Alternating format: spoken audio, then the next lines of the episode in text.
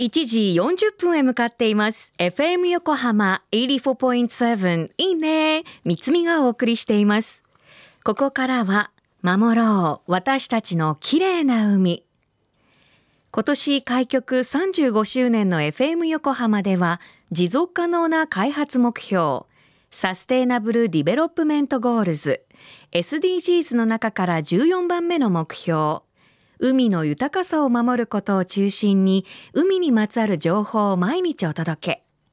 今週は横浜市都筑区にある学校法人サレジオ学院高等学校自然科学部生物班の巾着ガニとイソギンチャクの研究をご紹介しています。両手にイソギンチャクを持っている巾着ガニ。その手に持たれているイソギンチャクはどのようにして生きているのかというよりもどんな気持ちなんでしょうね。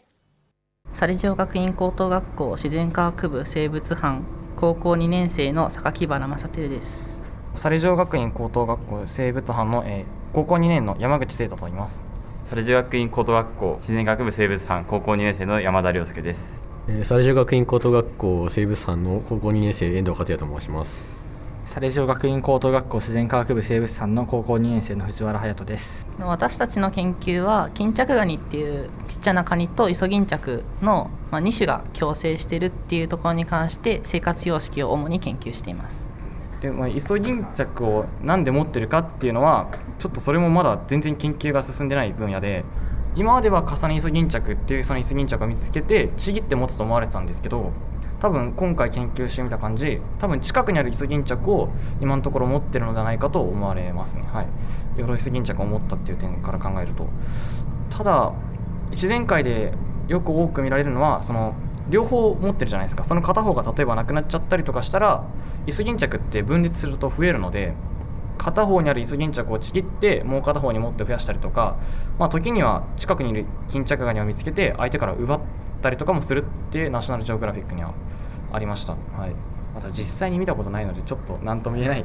多分取りに行ってることもあるんじゃないかなとは思います。はい、あのイソギンチャクってその岩とかにいる時って結構茶色っぽい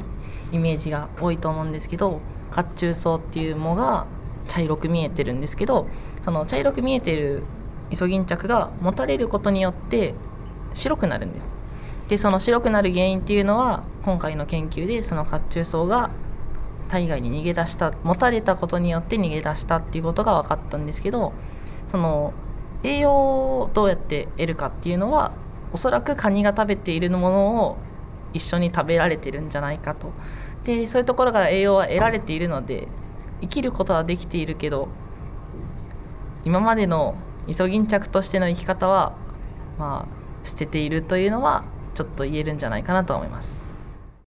榊原くん、山口くん、山田くん、遠藤くん、藤原くん、今日もありがとうございました。1センチ程度の小さな巾着ガニに持たれているイソギンチャク。本来、イソギンチャクの仲間は、サンゴと同じように、甲冑層と呼ばれるモノ光合生産物を栄養として受け取って生きているのに、巾着ガニが持っているイソギンチャクは白い。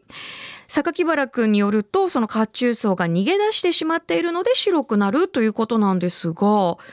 じゃあイソギンチャクはどうやって栄養をとっているのか気になりますよね。もう本当にね、気になることだらけで。で、そういった点もサレジオ学院のみんなが研究し、解明しようとしています。彼らのインターネットや文献などに書かれていることも実際に見たことがないから疑ってみる。その姿勢が次々と生態の解明、研究へとつながっているんですね。では、どのように研究は進められてきたのか、役割分担などについて、また来週の放送でということで3日ほどお待ちください。FM 横浜ではこういった海の環境を守りたいという思いから海岸に流れ着いたゴミなどを回収し海をきれいにしていくために県内の湘南ビーチ FM、レディオ湘南、FM 湘南ナパサ、FM 小田原のコミュニティ FM 各局と、その他県内の様々なメディア、団体のご協力を得ながら活動。神奈川守ろう。私たちの綺麗な海実行委員会であるこれらのメディアは日本財団の海と日本プロジェクトの推進パートナーでもあります。そして11月14日土曜日午後1時から大磯小ゆるぎの浜でクリーンアップビーチコーミングを行います。先着200名参加費は無料。当日はホズミンが浜からリポートもしてくれます。詳しくは今日のインタビューと合わせて FM 横浜特設サイト海を守ろうをご覧ください。FM 横浜守ろう。私たちの綺麗な海。Change for the Blue 来週もお楽しみに。